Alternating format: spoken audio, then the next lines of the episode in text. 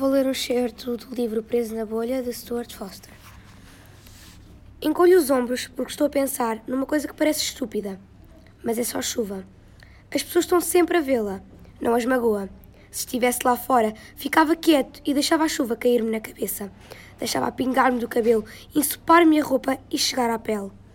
Passaria a noite toda acordado e pela manhã caminhava por aquelas ruas até encontrar um parque com árvores e um lago onde me deitaria na relva e deixaria a roupa secar ao sol. Nunca ninguém me contou como é sentir a chuva e o sol.